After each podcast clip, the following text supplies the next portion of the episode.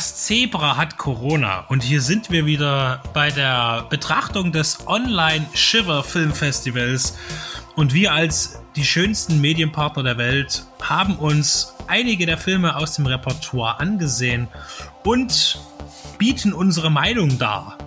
Und das ist eben hier im zweiten Block zum Shivers Film Festival 2021. Und wieder haben wir hier drei Filme und jeder von uns hat einen gesehen. Und da wir die wunderbare durchmischte Reihenfolge wie beim ersten beibehalten wollen, muss nun als erstes rein rechnerisch Tobe Rede und Antwort stehen. Tobe, was ist dein Film? Ich habe gesehen The Dark and the Wicked. Regisseur ist kein Unbekannter, das ist äh, Brian Patino. Der hat vor vielen Jahren mal den The Strangers gemacht, der ja schon ein bisschen für Aufmerksamkeit gesorgt hatte und ähm, auch zu einem Art Publikumsliebling avancierte.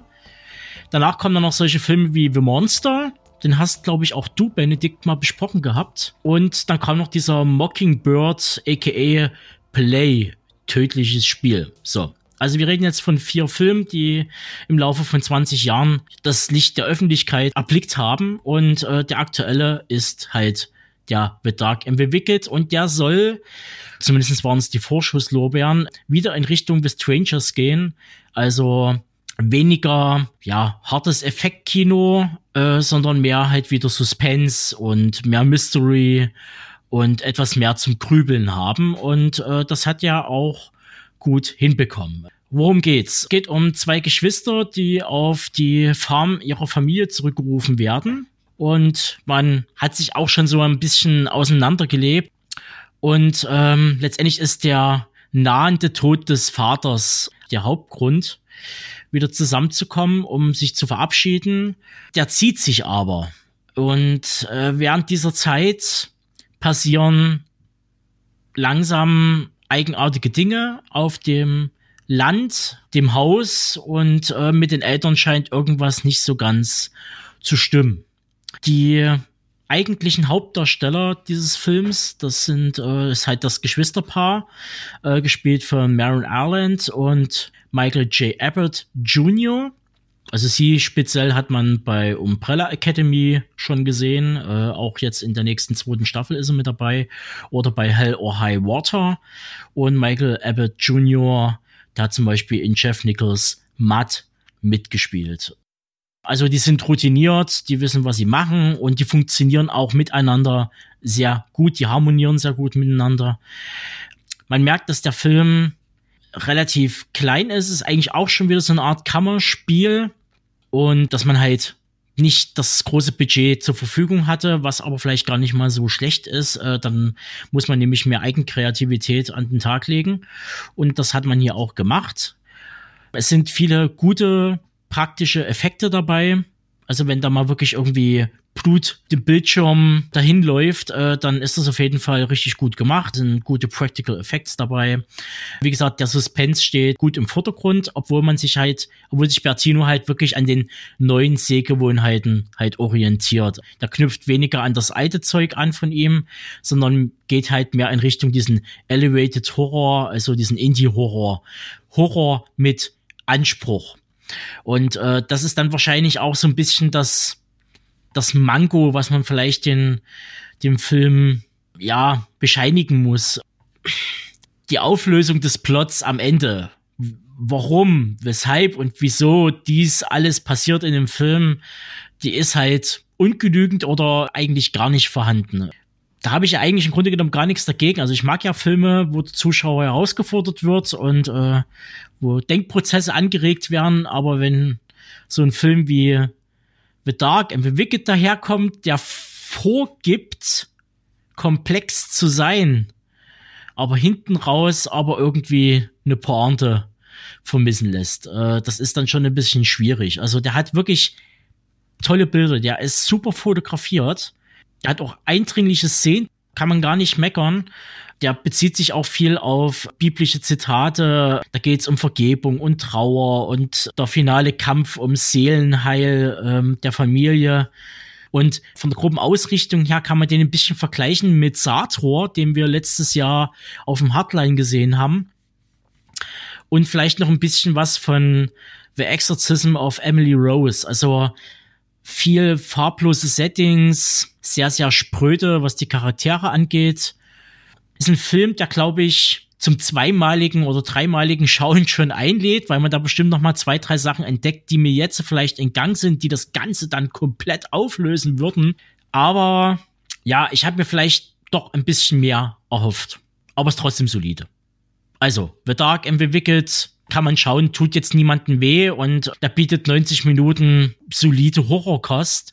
Aber hinten raus leider ist dann der Pfiff weg. Gut, Max. Und wer ist nun dein Herzblatt? Ja, also mein Herzblatt ist Vicious Fun, zu Deutsch bösartiger Spaß.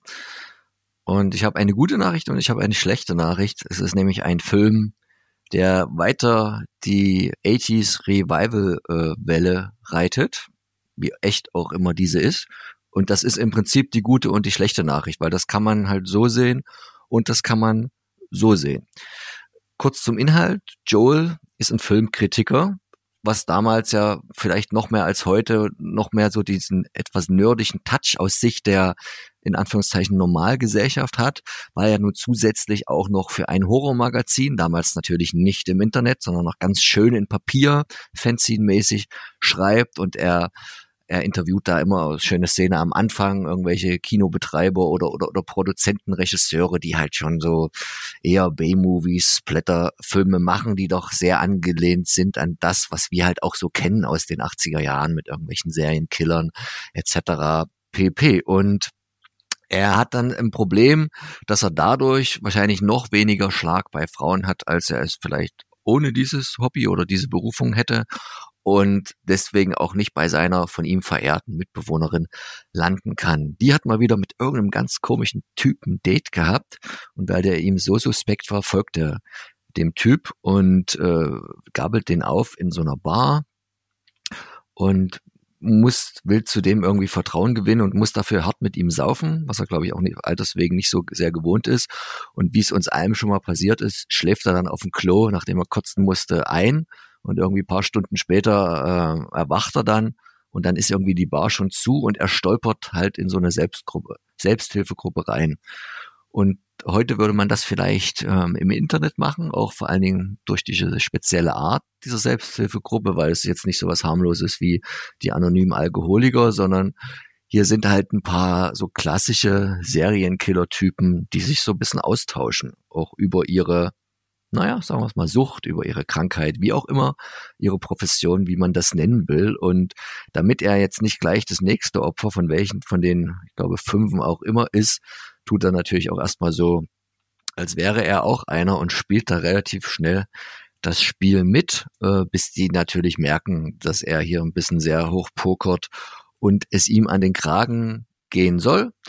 Zum Glück äh, erweist sich dann einer aus der ihrem Kreis als als verbündeter Mensch gegen die anderen Gestalten und es geht so eine kleine Hetzjagd los, weil auch noch der Typ, der zufällig bei seiner Mitbewohnerin war, eigentlich auch noch zu dieser Runde stoßen wird. Und das Ganze ist halt deswegen sehr, sehr klassisch für dieses fast schon mittlerweile eigene Genre, weil der Film lebt halt natürlich einerseits von den, den Anspielungen im Hintergrund auf der Metaebene, auf alles, was so halt in dieser vermeintlichen aus heutiger Sicht 80er Jahren so stattgefunden haben muss. Und da, da wäre natürlich auch der zusätzliche Synthi-Soundtrack, der jetzt nun auch nicht mehr neu ist. Also wer darauf steht, für den ist das total toll. Da wäre die, die Farbgebung, ähm, alles leuchtet hier natürlich gewollt in, in Neon, Gelb, Hellblau, Rosa oder Pink, also so diese klassischen Miami Vice Farben auch. Und er, er lehnt sich halt doll daran an. Er ist total gut gefilmt und auch höchst professionell. Also man würde jetzt nicht unbedingt sagen können, dass das jetzt keine Hollywood-Produktion ist, sondern er kommt ähm, wie so viele interessante Projekte auch in jüngster Zeit aus Kanada. Und deswegen ist für uns äh, auch die Crew, die dahinter steht, keine Unbekannte, weil der Regisseur ist Cody Callahan und einer der Produzenten ist Chad Archibald. Und jetzt wird uns das Schiff was vergeben, wenn wir wieder das andere Festival auf dem wir in den letzten Jahren auch waren, das Hardline erwähnen. Denn dort haben wir quasi den, den Vorfilm von beiden in Anführungszeichen gesehen, also von Cody Callahan als Regisseur und das war The Oak Room und auch da war ja im Hintergrund Chad Archibald schon beteiligt und man sieht hier so ein bisschen eine Evolution weiterhin für den Regisseur zu einem größeren Stoff. Also wir, wir drei, ich glaube, da sind wir uns noch einig, wenn ich mich richtig erinnere, äh, fanden die Oak Room sehr gut, weil das war halt ein Film, der auf ein sehr enges Setting, auf sehr wenige Leute und auf zwei parallel laufende, ineinander verflochtene Stories zurückgriff mit sehr viel Redeanteil, aber trotzdem gut gemacht und spannend. Also es war jetzt kein so ein Indie-Film, der sich verquatscht und äh, versucht halt äh, Action und Handlung zu übertünchen, in dem gelabert wird. Hier ist es schon ein bisschen anders. Hier hatte man mehr Spiel, hier hatte man mehr Schauspieler, hier hatte man mehr Platz und wahrscheinlich auch mehr Mittel, um natürlich auch mehr zu zeigen. Es wird immer noch ganz viel geredet. Ähm, das sind natürlich alles irgendwie ganz coole Killer oder, oder auch sehr klischeehafte einem bestimmten Bild nachempfunden aber er hat mehr Raum, sich zu entfalten und das ist natürlich auch ein bisschen das Problem. Er darf hier auch äh, viel mehr rumsblättern, wie das Drehbuch ihm das gebiert. Das ist auch alles super oldschool, handgemacht da, aber natürlich in dem Genre finde ich nichts mehr Neues. Also da gibt's Gedärme, da gibt's alle möglichen Gegenstände, die in Körper äh, Teile, Augen, Kopf, was weiß ich, eindringen, ohne dass das jetzt zu hart wirkt. Also es ist auch immer so, dass es ähm, nicht verwechselt wird mit einem realen Film. Also es ist irgendwie so ein Film, den ich lieber mit euch äh, in einem Kino geguckt hätte, äh, in einem Jahr, wo es kein äh, Corona gegeben hätte, als, als einfach so alleine am Abend zu Hause. Da gewinnt der tatsächlich so ein bisschen, auch wenn ich ja diesen Aus, diese Flucht äh, aus der Bewertung nicht so richtig mag. Hier, das wird zum Partyfilm, wenn man den mit ein paar Freuden guckt, aber ich glaube, dem tut das tatsächlich besser. Ähm, aber er ist auf jeden Fall nichts, was man bereut, aber jetzt halt auch nichts, was äh, inhaltlich das Ganze, das Genre irgendwie auf eine neue Stufe hebt. Er hat ein paar bekannte Gesichter zu bieten. Das ist ja auch irgendwie so irgendwie ein Indiz dafür, dass ein, ein Regisseur irgendwie äh, größer wird oder sich entwickelt. Ne? Also es sind jetzt keine äh, Größen, auch nicht im Genre, aber äh, zum Beispiel ein Julian Richings, ähm, ich weiß nicht, ob ihr den kennt, aus der Eröffnungssequenz von Cube. Und der hat ja auch äh, eine Menge andere Filme gemacht, indem er bei Cube, da ist es der, der äh, in kleine Quadrate oder besser gesagt Würfel äh, da eingeteilt wird durch diese Gitterszene. Und dann noch so ein paar andere, Ari Millen zum Beispiel, der auch schon in die Oak Room mitspielt. Und ähm, auf jeden Fall eine Steigerung, die vielleicht jetzt nicht an dem allerausgeklügelsten Drehbuch äh, davon zehrt, aber auf jeden Fall für so ein Festival ein gut geeigneter Film, der sicher in die Kategorie jetzt nicht Partyfilm an sich reinzuschieben äh, wäre, aber auf jeden Fall der etwas leichteren Kost angehört und sehr viel auf Style legt, ohne die Story zu sehr zu vernachlässigen. Was hast du gesehen, Benedikt? Ähm, ja, ähm, kann ich sagen, dass ich Spree gesehen habe, was aber nicht der deutsche Beitrag ist des Festivals und auch nicht von einem Killerfluss in Berlin berichtet, ähm, sondern es geht um Spree. Äh, und äh, der hat aber auch etwas mit einem Serienkiller zu tun, aber im Gegensatz zu dem, was ihr beide gerade gesagt habt, ist er nicht einem höheren künstlerischen Anspruch ja, verbunden. Äh, es geht hier es ist, es ist so ein, äh, dieses neumodische Konzept, das heißt, was neumodisch ist Quatsch. Wir reden hier vom, äh, sagen wir mal, Found-Footage-Film in die Richtung. Äh, das hat sich ja auch durch das Internet auf eine neue Ebene gehoben, begonnen meiner Meinung nach meines Wissens ging das ja mit Rainer Erler los in den 70er Jahren. Dann kam ganz groß Blair Witch Project. Das heißt, wir haben Wackelkameras und irgendwie äh, wird da was erzählt. Und das wurde dann noch hochgehoben irgendwann mal auf diese Unknown User ein, zwei Teile. Einen zweiten habe ich mal besprochen und fand das gar nicht toll, weil ich, mir fehlt da ähm, der künstlerische Anspruch am Bild. Weil solche Filme kann man natürlich günstig produzieren das heißt, wir haben nur äh, Kamerainformationen von Webcams, von Überwachungskameras, von Handykameras oder Laptopkameras und das wird halt zusammengefügt. Da ist es sehr wichtig, dass man eine gute und greifende Story hat. Jetzt handelt es sich bei Spree um eine Art äh, Thriller-Komödie Und der Hauptcharakter, das ist Kurt Kunkel. Bitte nicht verwechseln mit Klaus Kinkel. Das war der FDP-Politiker, äh, ehemaliger Bundesnachrichtendienstchef, äh, Bundesjustizminister und äh, äh, des Auswärtigen und dann auch Vizekanzler. Der ist nicht gemeint. Nicht Klaus Kinkel, Kurt Kunkel. Ja, ein junger Mann, gespielt von einem ja aufstrebenden Mann, der eine der häuptlichen Rollen auch in Stranger Things verkörpert, den Steve Harrington. Äh, äh, gemeint ist der Schauspieler Joe Keery. Ich weiß gar nicht, ob ich ihn richtig ausspreche. Mit zwei E ist auch egal. Ähm, der spielt dort einen jungen Mann, der einen äh, einen Channel hat irgendwo, also diese Plattformen werden nicht genannt. Ähm, gab keinen Werbevertrag mit YouTube oder sowas. Äh, der ist halt irgendwo und will halt groß rauskommen, auch aus möglichst wenig was machen. Er glaubt, er ist unterhaltsam und versucht halt mit seinem Kanal irgendwas Tolles zu machen. Und das läuft aber nicht. Er guckt immer bei anderen, die sind erfolgreicher und ja, ihn will keiner sehen. Was macht er also? Er beschließt irgendwas total abgedrehtes zu machen und geht halt zu Spree. Spree ist jetzt sowas wie Uber. Ja, ich, ich weiß nicht, ob es das tatsächlich gibt. Das ist aber eine Anlehnung, auch dieser Werbeslogan. Ähm, also er ist das, was man einen Ride-Share-Driver nennt. Ja, also eigentlich ein Taxi dass man sich spontan ruft und dann irgendwo hingefahren wird, ist ein Taxi, aber eben nicht unter einer, äh, kein Yellow Cap, sondern eben Uber-mäßig. Und da installiert er überall Kameras, die auch sichtbar sind für seine äh, zu transportierenden. Und dann flößt er den mit einem Wassergemisch, da hat er Gift reingespritzt äh, und bringt die Leute dann um. Und das filmt er halt. Und das Ganze passiert aber irgendwie ohne weiter, dass noch, also wenn die Leute dann tot sind, werden die irgendwo ausgeladen und es geht weiter. Äh, und zwischen diesen Sequenzen gibt's dann aber auch Leute, die ihn länger begleiten wie zum Beispiel eine Komikerin, äh, die er, auf die er trifft, die zu einer Veranstaltung will, die dann später noch wichtig sein wird in der Story. Ähm, es ist so, dass das tatsächlich alles irgendwie zueinander führt, aber ich fand das ein bisschen zu wenig für mich. Also ich, ich, ich musste immer sagen, äh, es, die, die Story fährt halt mit dem Auto rum, aber es ist eben auch kein Taxi-Driver. Es ist halt wirklich auch so ein Anti-Taxi-Driver, ähm, weil er halt wirklich eigentlich nur unterwegs ist. Immer lustig, immer vergnügt. Er ist wie so ein narzisstischer, völlig hirnkranker Typ, der einfach Leute umbringt äh, auf relativ unspektakuläre Weise, ja, äh, und sich dabei aber ergötzt und dann auch immer wieder Kontakt hat mit der Polizei und da muss man ein bisschen aufpassen, kriegen das jetzt mit und bla und so.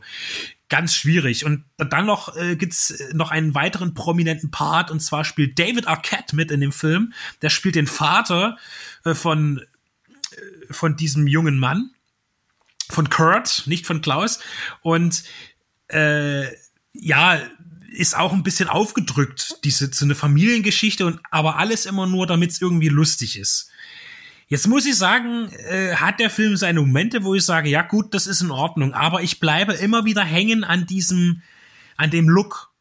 Das war auch schon bei Surging das war ja auch so ein Film, der nur über ein Laptop oder Computerdisplay funktioniert hat. Und dann ploppt halt irgendwo was auf und dann hast du nur diese Interaktion via Facebook oder andere Social Medias. Und das ist einfach für mich keine Unterhaltung, keine filmische Unterhaltung im, wenn ich einen Film sehe, habe ich den Anspruch, ähm, eben mehr zu sehen. Ich gebe zu, dass das bei Plaridge Project einfach das Konzept geil war und ich finde den Film auch immer noch gut. Und genauso wie bei Rana Erla, das war äh, die Delegation und Plutonium zum Beispiel, die das Ganze auf einem Nachrichtenstil äh, gemacht haben. Und da ist aber auch die Story sehr interessant und spannend. Hier ist es weniger gelungen, finde ich, bei Spree aber dennoch denke ich, bietet er wesentlich mehr als beispielsweise ein Unknown User, der ja auch kein Myster also Spree hat auch kein mysteriöses Element, sondern ähm, bietet eine realistische Rahmenhandlung.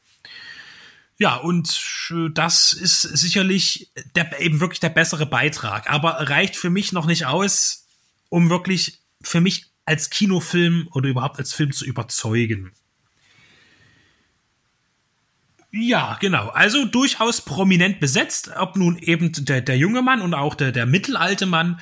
Äh, ich war sehr überrascht, David Arquette dort zu sehen. Sag ich, heu, der, der macht ja noch was. Äh, und ist auf jeden Fall ein Film, der trotz seiner Einfachheit der Methodik auch hochwertig produziert ist, was man sieht, weil es gibt zum Beispiel auch einen Autostunt, der ist zum Beispiel jetzt meines Erachtens nicht äh, sehr besonders romantisch abgefilmt, aber er ist auf jeden Fall technisch gut umgesetzt. Und hier sieht man auch, dass tatsächlich etwas mehr Geld da war. Man hat auch mal einen Platz räumen müssen, um eine Szene zu drehen. Das heißt, es ist kein Film, der einfach nur in einem Auto gedreht wurde und dann ohne Drehgenehmigung ein bisschen durch Kalifornien fahren. Man hat hier durchaus größere äh, Anstrebungen gehabt, äh, was in dem Film aber dann weniger rüberkommt. Es ist wirklich wie ein langer Nachrichtenbericht, eine Art, äh, naja, es ist nicht mal Henry, es ist es ist eine sehr merkwürdige Thriller-Komödie, die das Töten nebenbei erledigt.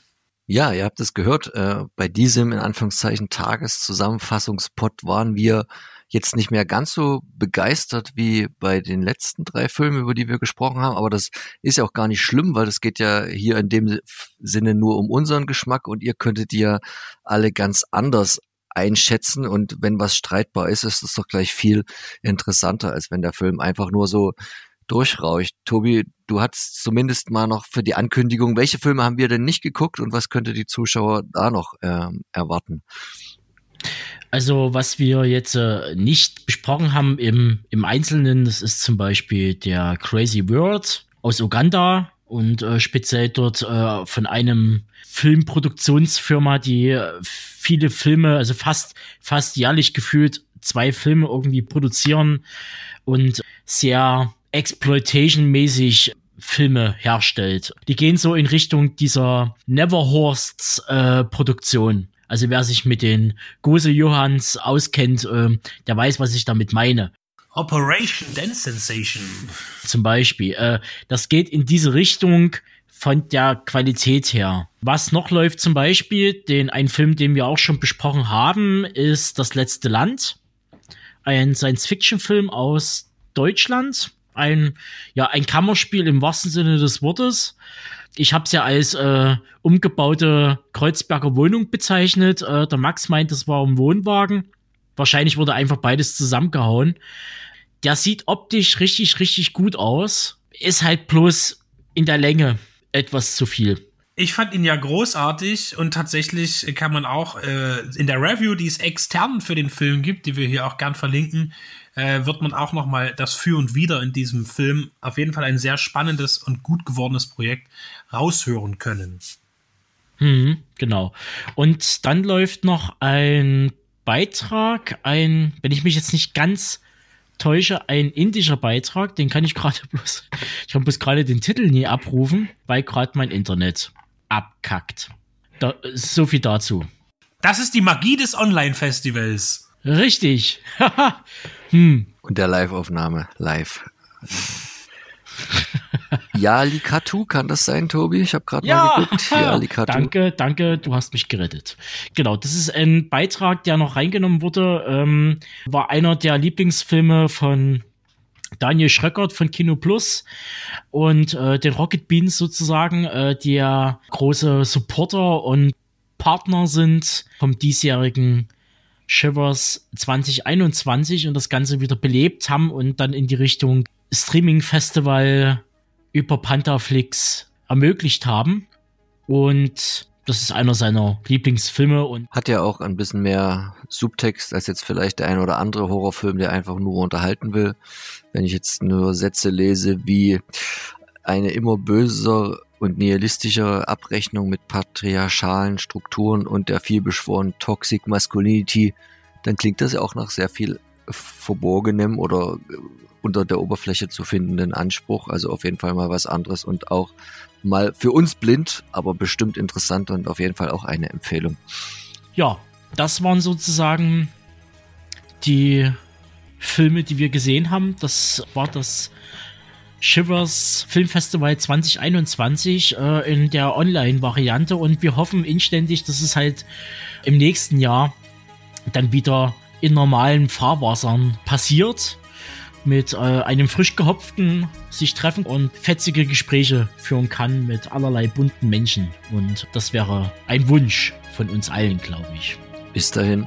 So sei es.